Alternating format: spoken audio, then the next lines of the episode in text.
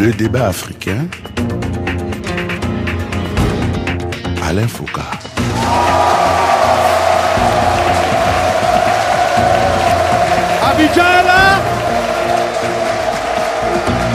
Abidjan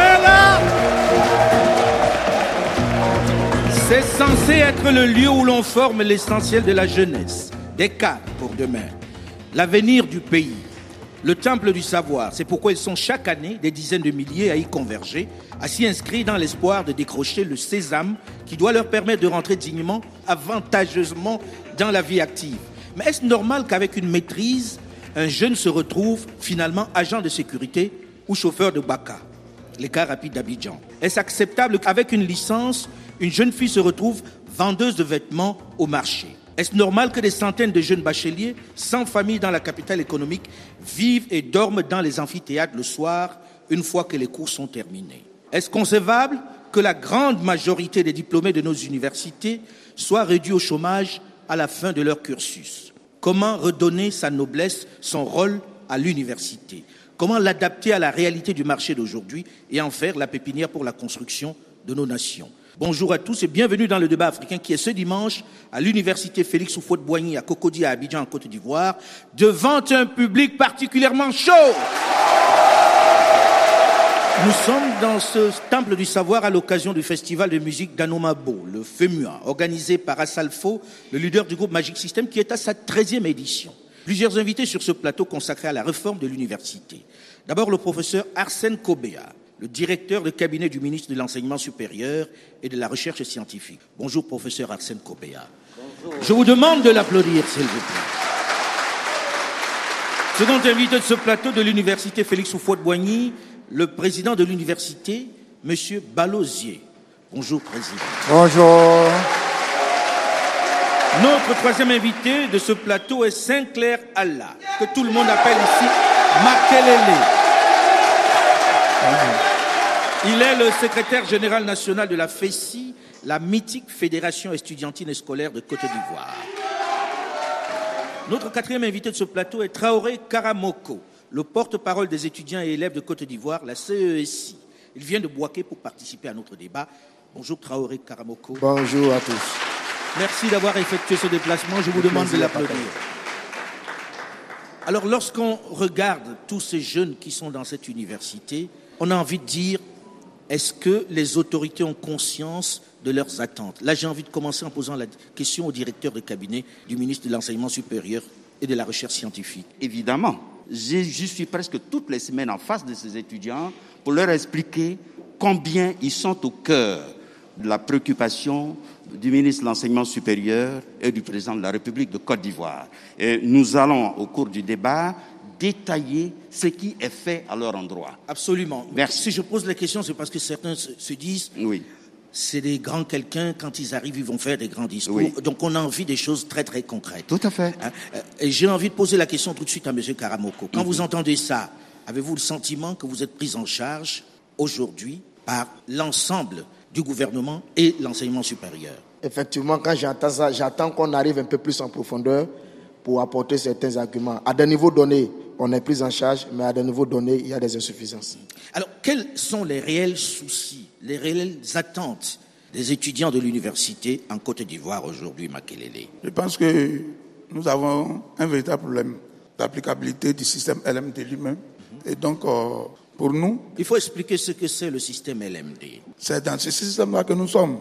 Licence, maîtrise... Licence, maîtrise, doctorat. doctorat.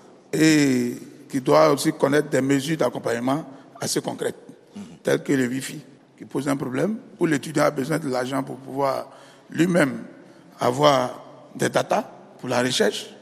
Et là, c'est déjà une difficulté pour nous. Donc, vous souhaitez avoir la Wi-Fi pour pouvoir travailler oui, à l'intérieur de l'université dans toutes les universités de Côte d'Ivoire. Monsieur le président de l'université, est-ce que c'est quelque chose qui est envisageable? Qu'est-ce qui fait que ce qui, logiquement, devrait être coulé de soi ne soit pas fait? Effectivement, au niveau du Wi-Fi, il y a des efforts qui sont faits par l'État de Côte d'Ivoire. C'est vrai que la couverture actuelle n'est pas totale, mais il faut dire qu'il y a des points où on peut capter le Wi-Fi. Et le ministère a conscience de cette situation. Il y a même un avenant qui est prévu pour essayer d'élargir euh, cette couverture et faire en sorte que dans toutes les universités de Côte d'Ivoire, on ait accès au Wi-Fi. Et là, sur ce point, je pense que M. le DICAB, l'enseignement supérieur de la recherche scientifique, pourra vous donner de plus en plus d'informations. Est-ce que c'est un projet qui est dans les tuyaux aujourd'hui? Est-ce que ce qu'il demande qui est logique, la Wi-Fi pour travailler, pour pouvoir s'ouvrir sur le monde, c'est en cours? Oui, euh, l'accès au Wi-Fi est une préoccupation importante du ministre de l'Enseignement supérieur et de la recherche scientifique. C'est vrai que nous avons commencé avec l'avènement du Covid à, faire un enseignement hybride. Et puis, il fallait que, euh, disons, les moyens suivent. Mais le Covid est intervenu en février 2020 et nous étions tous en enseignement présentiel. Et du coup, pour assurer la continuité pédagogique, il fallait instaurer ce type d'enseignement hybride. Dès lors, il fallait prévoir tout l'équipement nécessaire à faire pour faire un enseignement à distance. Et cela n'était pas prévu au budget de Côte d'Ivoire. Il a fallu donc que le ministre puisse faire des mains aux pieds pour trouver quelques éléments pour la mise en place de ces cours à distance, pour que euh, les étudiants puisque euh, le rassemblement était interdit, il fallait permettre aux étudiants de pouvoir de prendre faire les du cours distanciel. Aujourd'hui, est-ce que vous y arrivez et quels sont les délais dans lesquels tout le C'est monde vrai pourra que euh, ce n'est pas encore parfait, mais euh, Monsieur le Président de l'université vient de dire, et le ministre l'a plusieurs fois est en cours de démarche, nous allons avoir un avenant au premier marché passé pour pouvoir renforcer, eh, disons, l'accès à l'Internet. à, à l'Internet.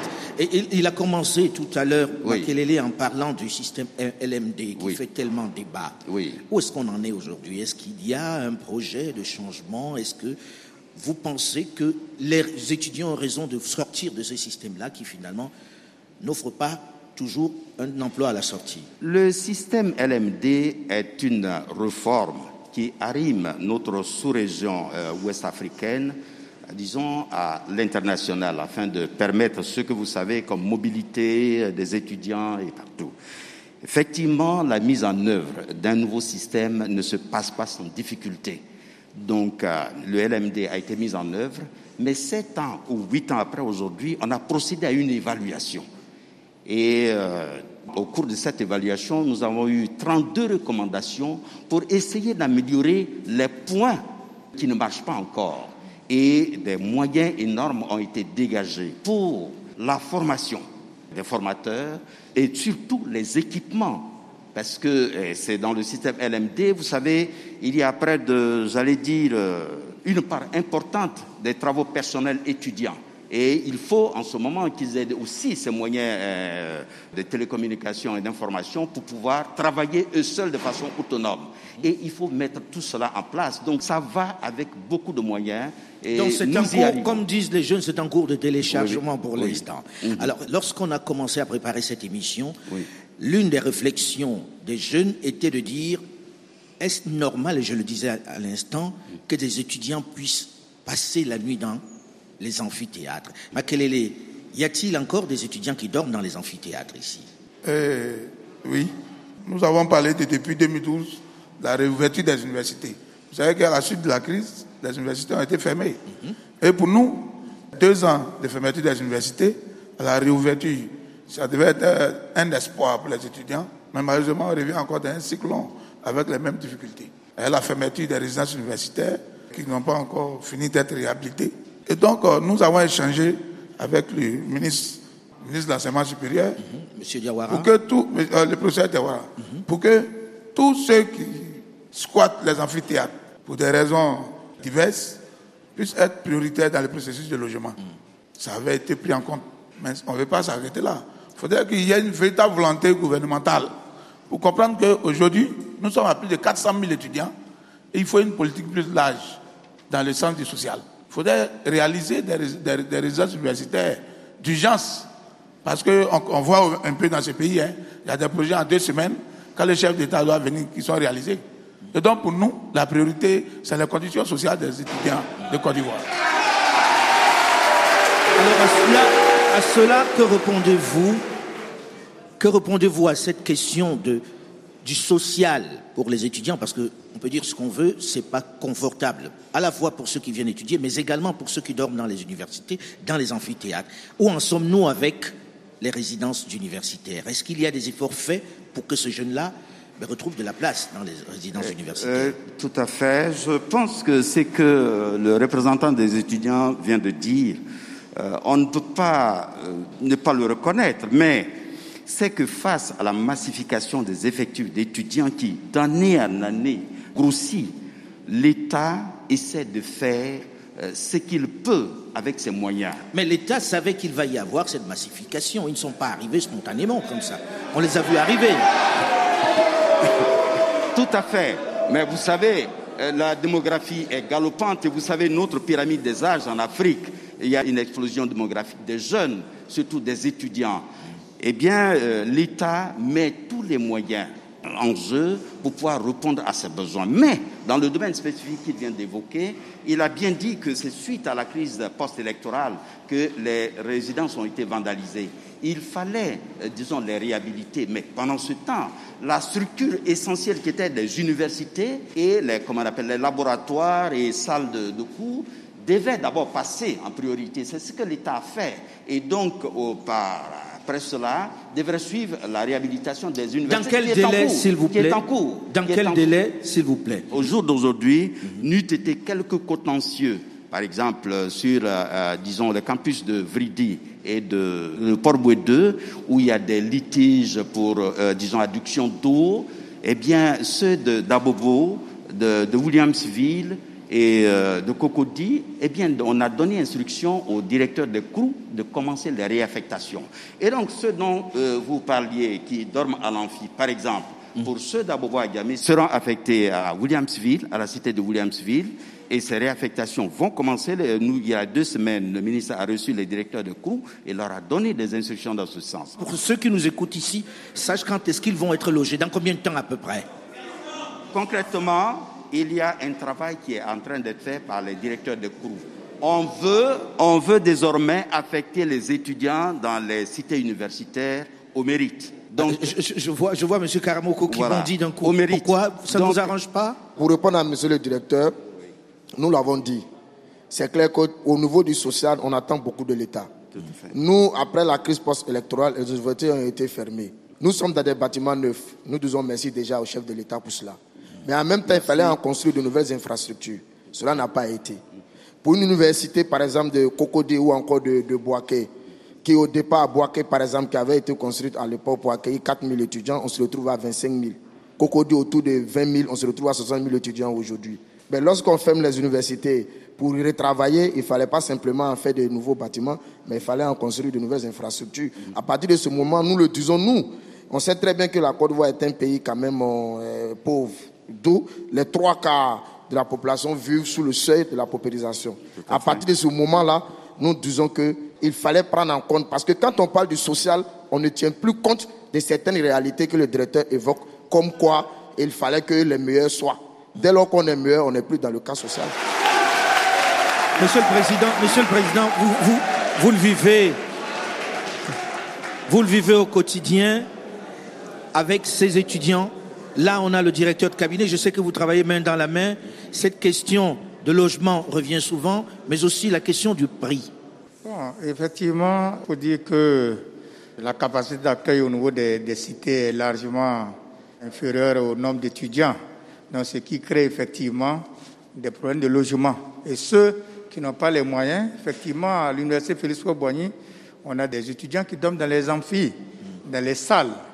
Quand bien même qu'on essaie parfois de mettre des mesures de sécurité, mais bon, ces étudiants n'ayant pas où dormir, voilà. Mais ils n'ont pas le choix, ils viennent souvent de, de très loin pour Oui. pouvoir s'installer là. Est-ce que, que- ce n'est pas eux qui doivent être prioritaires au moment où l'on va attribuer les nouveaux logements Oui, les effectivement, résidences? il faut dire que le ministère a pris en compte cela parce qu'ils ont recensé, je pense, tous ceux qui dorment dans les amphis. Mhm. Et donc, euh, je pense que, en plus du mérite, le critère du mérite que le ministère euh, envisage appliquer dans l'attribution, je pense qu'ils vont tenir compte de ceux qui dorment pour le moment dans ces amphis. Il ne faut pas croire qu'il n'y a pas eu quand même de création de, ou bien de construction de nouveaux bâtiments. Mhm. Dans les nouvelles universités, il faut dire que quand même, il y a un programme d'extension des logements des étudiants. Donc, il y a quand même un effort qui est fait par le gouvernement, mais il faut dire que le nombre d'étudiants étant largement supérieur à la capacité d'accueil des cités existantes,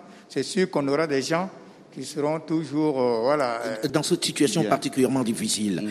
Alors là, on parle de logement, on espère que ça va se faire dans les plus brefs délais. Tout à fait. Mais on se rend compte que lorsqu'on regarde beaucoup de jeunes qui sortent d'ici, sur le marché, il n'existe pas. Il y a un, taux de chômage extraordinaire pour ceux qui sortent des universités.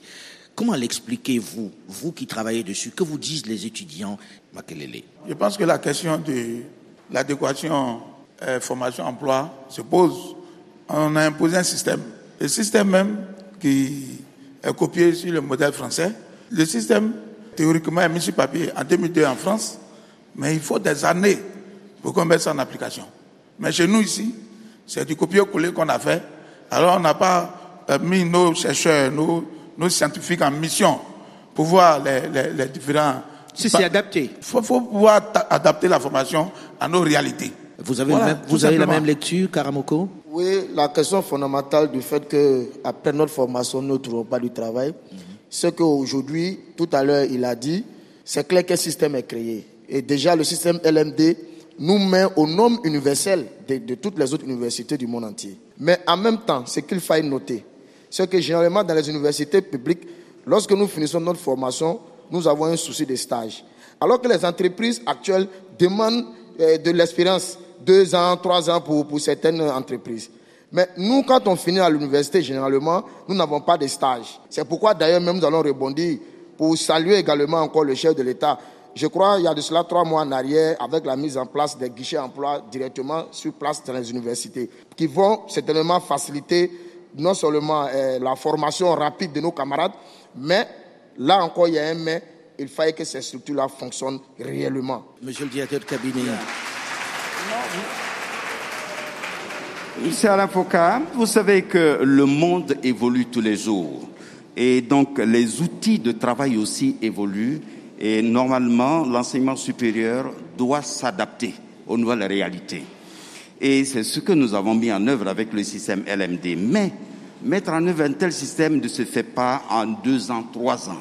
Il parle justement de leur insertion hein. professionnelle. L'adéquation formation-emploi est au cœur des préoccupations du ministre de l'Enseignement supérieur et de la Recherche scientifique. C'est à cet effet que nous avons déjà rencontré par deux fois la Confédération générale des entreprises privées de Côte d'Ivoire pour que cela, dans nos discussions, puisse permettre, admettre nos étudiants pour des stages en entreprise et faciliter leur insertion professionnelle.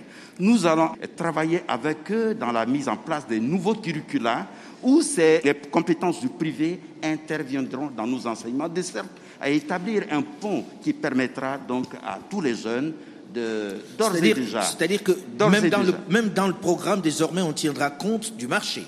Parce que les compétences du privé à travers la Confédération générale des entreprises a même donné, et je vous le dis, que eux, ils pourront payer les heures d'intervention de leurs compétences dans l'enseignement public. Du reste, pour ce qui concerne par exemple les BTS, nous avons discuté avec eux, ils disent qu'ils sont aussi prêts à faciliter leurs stages, mais les stages durent souvent trois mois. Et quand ils viennent, ils ne sont pas beaucoup outillés. Et à l'issue des trois mois, ils doivent repartir. Il, faut, donc, faudrait qu'on puisse examiner s'ils peuvent aller jusqu'à un an. On va, on va, en discuter dans la seconde partie du débat africain de l'adaptation ou l'adéquation de la formation au marché de l'emploi. Parce que nous arrivons à la fin de cette première partie du débat africain. Merci en tout cas d'avoir été là, monsieur le directeur de cabinet du ministre de l'Enseignement supérieur et de la Recherche scientifique. On se retrouve juste après une nouvelle édition du journal sur Radio France Internationale pour la seconde partie du débat africain. Nous serons toujours devant ce public qui est particulièrement chaud et attentif, comme vous pouvez l'entendre. On se retrouve juste après le journal, s'il vous plaît.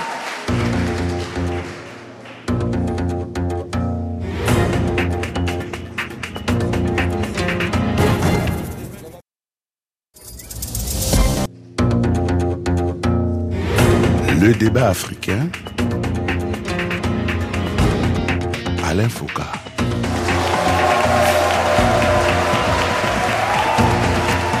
Cocody est là Ils sont des dizaines de milliers de bacheliers à arriver ici la tête pleine d'espoir, de rêves. Ils sont dans le même temps presque autant à repartir d'ici désespérés avec leur parchemin dans la main et ne sachant quoi en faire. Comment reformer l'université pour qu'elle cesse d'être perçue et vécue comme une fabrique de chômeurs inadaptés au marché et qu'elle redonne espoir à la jeunesse, qu'elle soit adaptée aux attentes du marché du travail? Bonjour et bienvenue dans le débat africain qui est cette semaine en direct, en public, à l'université Félix Houphouët-Boigny de Cocody à Abidjan, comme vous pouvez l'entendre. Plusieurs invités sur ce plateau consacré à la réforme de l'université. D'abord, le professeur Mohamedou Merewa qui nous a rejoint dans cette seconde partie. Monsieur Merewa est le conseiller technique du ministre de l'Enseignement supérieur et de la Recherche scientifique. Bonjour, professeur Ars. Bonjour, Bonjour monsieur Foucault. Merci d'être là.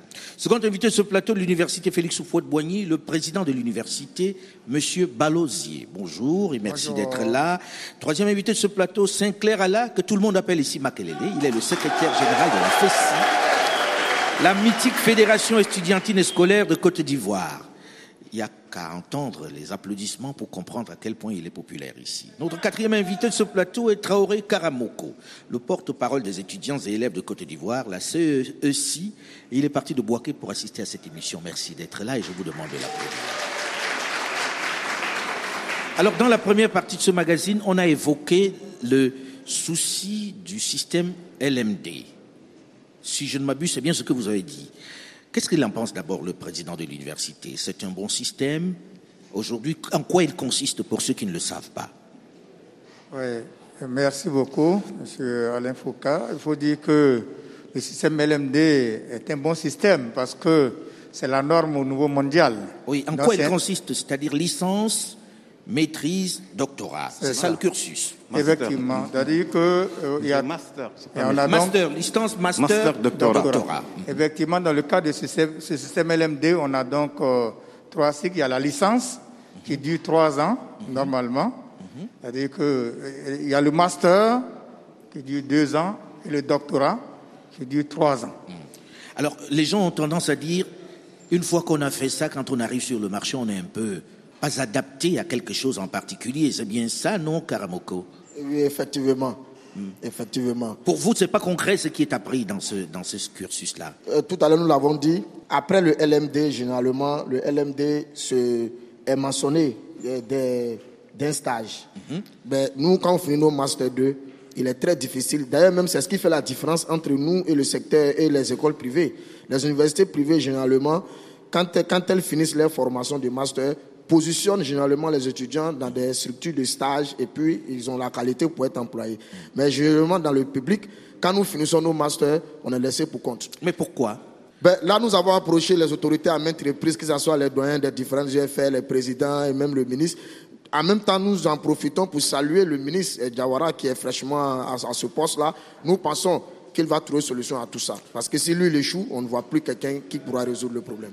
Alors, Monsieur le conseiller technique. Oui, oui, oui. Merci. Euh, euh, je voulais d'abord, hein, Monsieur Foucault, euh, me féliciter de, la réaction des étudiants. Parce que c'est une réaction saine. C'est une réaction saine, pourquoi? Elle est légitime d'abord. Elle est légitime elle est saine. Tout simplement parce que le système LMD, quand il est bien mis en place, c'est un système pour les étudiants. Il est fait pour les étudiants. Il y a tout un environnement qu'il faut mettre en place pour que le système LMD soit efficacement mis en œuvre. Mais on, accuse, on vous accuse d'avoir fait du copier-coller. C'est pour ça, non, non, et, ça, je m'inscris en faux contre ça, et je vais vous expliquer pourquoi. Nos chers étudiants sont là. Dans cet amphi même, on a fait plusieurs séminaires de sensibilisation des étudiants au système LMD. On va en faire d'autres. Hein parce que c'est pas suffisant. C'est pas suffisant et c'est pour ça qu'il n'y a pas une véritable appropriation de ce euh, système. Maintenant, dans le système LMD, ce que je voulais dire, surtout à nos étudiants, euh, pour vraiment euh, les rassurer, entre guillemets, pour eux, ce qui est fait de façon concrète dans le système LMD, d'abord, la professionnalisation ce système est venu pour vraiment changer de paradigme par rapport à l'ancien système. Mais ils ont le sentiment contraire. justement, Monsieur Foucault, je vais vous dire pourquoi. Parce que euh, euh, le système, il a été mis en place, comme dans tout système, et dans tous les pays du monde, ça s'est passé comme ça. Euh, pour ne pas citer un pays que je ne citerai pas, que vous connaissez très bien. Non, je connais Ils sont dans une phase du LMD2, pourquoi? Qui donc? La France. Parce que le LMD1, a, ils, ils ont connu des difficultés, d'énormes difficultés. C'est pas de copier-coller. Pourquoi? Parce qu'il y a un réseau, le réseau pour l'excellence de l'enseignement supérieur en Afrique de l'Ouest, qui s'est approprié le système LMD, qui l'a mis vraiment, entre guillemets, à la sauce locale, mais avec un objectif, c'est de faire en sorte que les étudiants, en fin de compte, puissent avoir un emploi. Je voulais juste. Parce que c'est ça la finalité. Sur Lorsque le point- directeur de cabinet du ministre disait tout à l'heure dans la première partie, nous nous sommes rapprochés du secteur privé pour qu'ils puissent donner des stages, qu'ils puissent prendre ces jeunes-là en, en stage chez eux.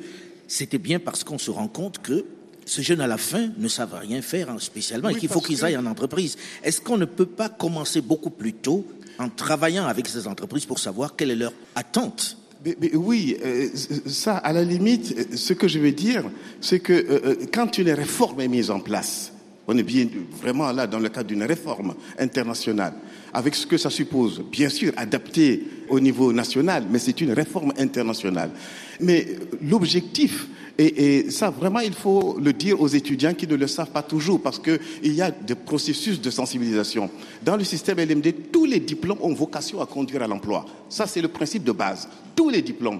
Ça veut dire que... Mais comment que expliquer directeur- ce taux de chômage à la sortie alors, généralement mais, mais- mais il y a, c'est parce que justement ce que le directeur de cabinet a si justement relevé tout à l'heure, il y a ce travail d'adéquation, de révision des curricula. Il y a une étude qui est actuellement en cours sur les métiers et secteurs porteurs en relation avec les branches professionnelles, qui fera en sorte que il y aura une révision globale des curricula. Et là, effectivement, les étudiants, quand ils sortiront avec un diplôme, ils seront beaucoup plus aptes à plus apte obtenir au marché, l'emploi. plus apte au marché. J'avais envie de poser la question à une Oui, étudiante dans, la, sûr, dans bien la salle. Est-ce que vous pouvez vous présenter et dire ce que vous faites ici à l'université? Je me nomme Kwame Christelle et je suis doctorante en lettres modernes. Quel jugement vous avez? Qu'est-ce que ça vous inspire, ce que vient de dire le conseil du ministre? Ce que je peux dire, c'est que les efforts sont faits, mais ne sont pas vraiment concrets, parce que les étudiants sont toujours soumis à des difficultés. D'abord, le manque de salles. Moi, je suis en lettres modernes et l'UFR LLC, par exemple, ne dispose pas d'assez de salles pour les TD. Ce qui fait que euh, les cours ont tendance à prendre plus de temps pour s'effectuer, parce qu'il faut peut-être attendre que d'autres UFR finissent pour pouvoir occuper leur salle de TD. Bon, là, elle pose la question logistique. On pourrait peut-être lui répondre rapidement, Monsieur le Président de l'université.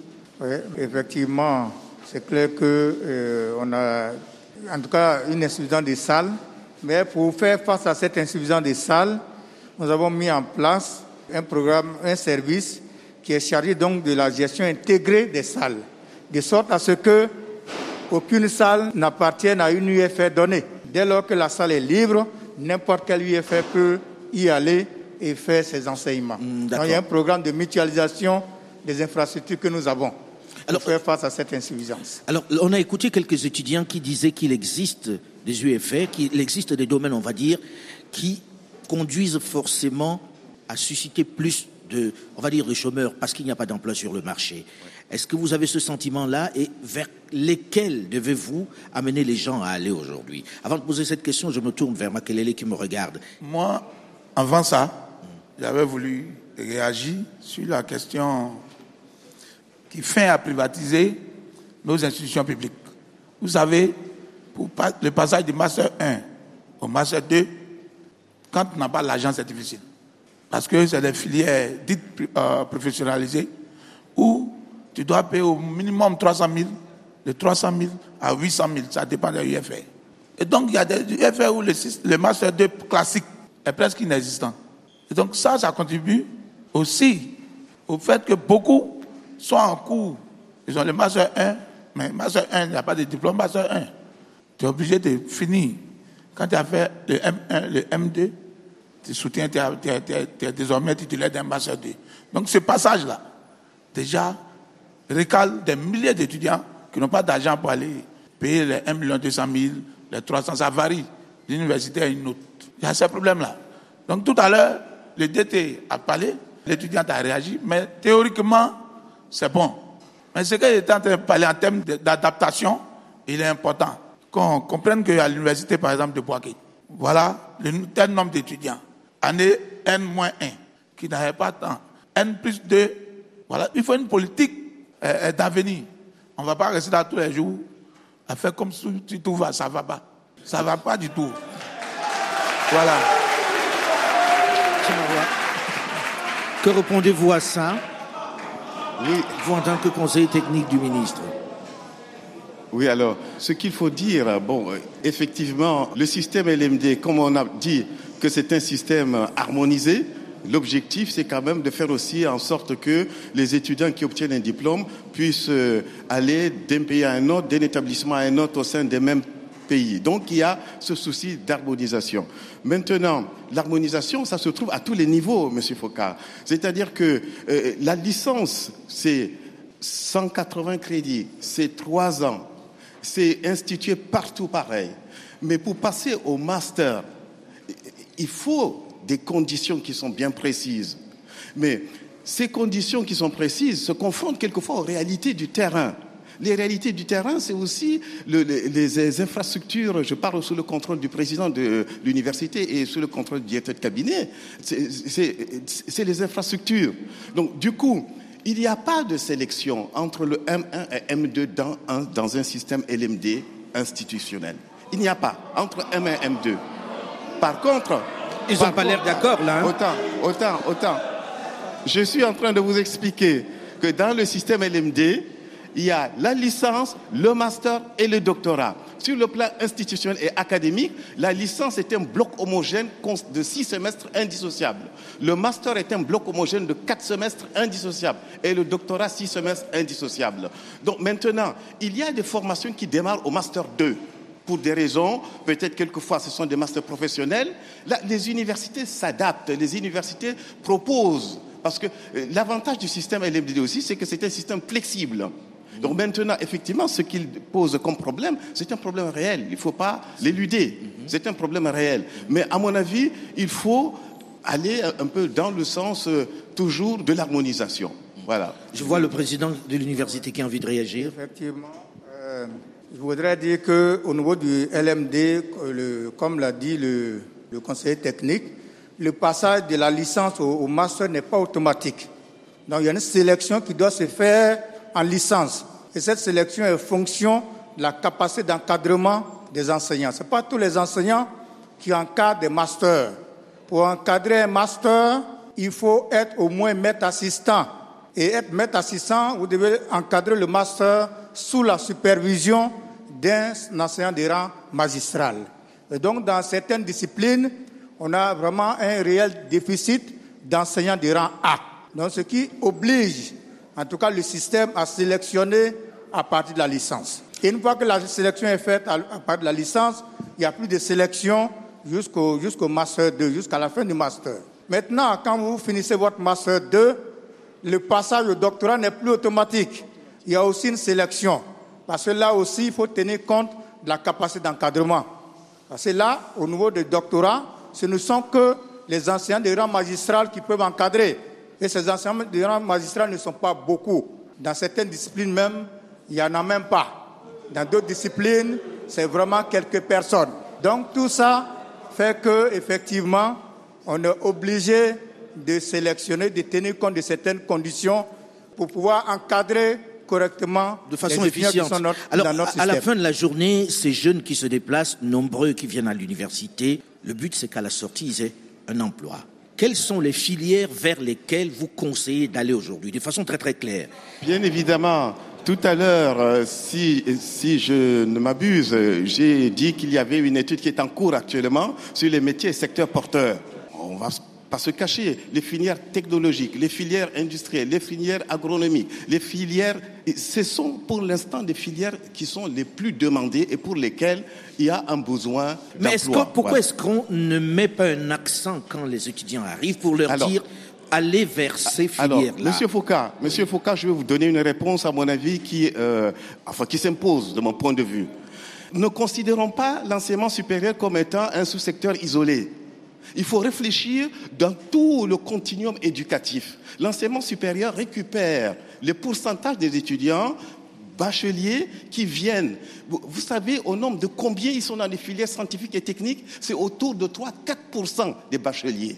Trois, euh, mais on peut pas. Mais les autres vont où? Ils Eh vont bien, en- justement, ils vont en les autres filière vont littéraire. Dans les filières littéraires, dans les filières SHS, en général, je parle sous le contrôle de. Et, et- et- et puis, je vous précise que oh, on a à peu près 29 à 30 qui vont dans les filières euh, sciences de la santé ou sciences biologiques. Mais quand vous faites un peu ce point, vous vous rendez compte qu'on ne peut pas générer de façon spontanée des étudiants scientifiques. hein. Ça, ça commence depuis le primaire, depuis le primaire, le secondaire. C'est pour ça qu'il faut une réflexion de fond pour, tout, pour le continuum éducatif. Il ne faut pas dissocier. Donc aujourd'hui, vous nous dites, si vous pouvez aller en filière scientifique, c'est mieux, vous avez plus de chances Ah oui, ah de oui, trouver votre boulot. Ils le savent. Vous le savez Ils le savent. Ils le savent. Voilà. je, je- je vois, je vois monsieur qui, qui a l'air de...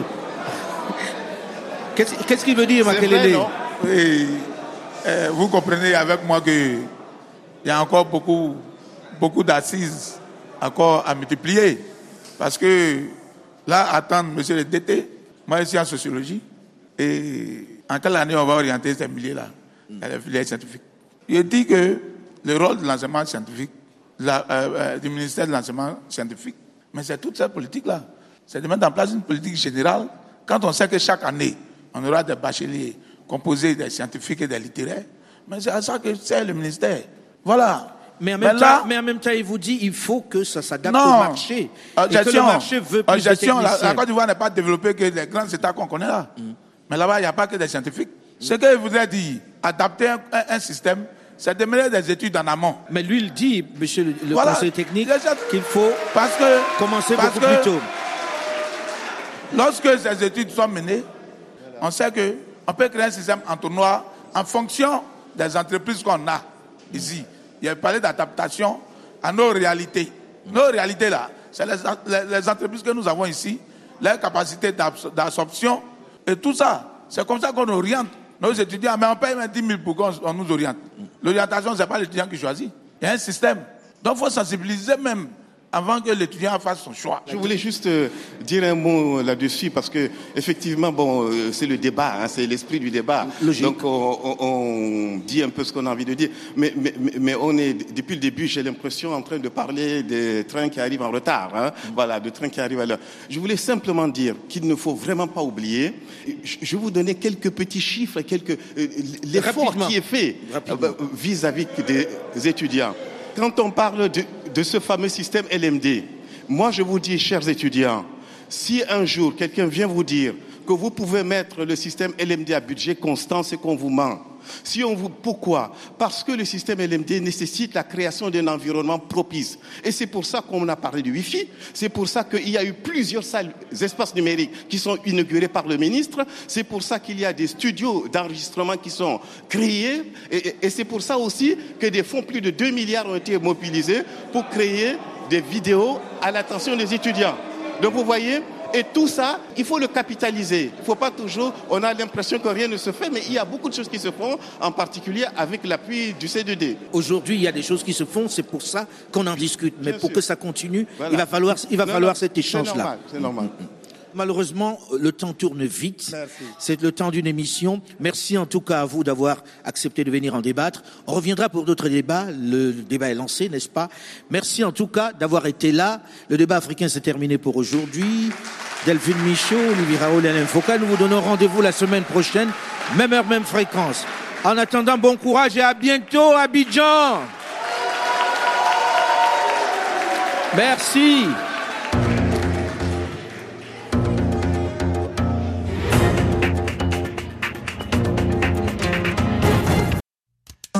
La marche du monde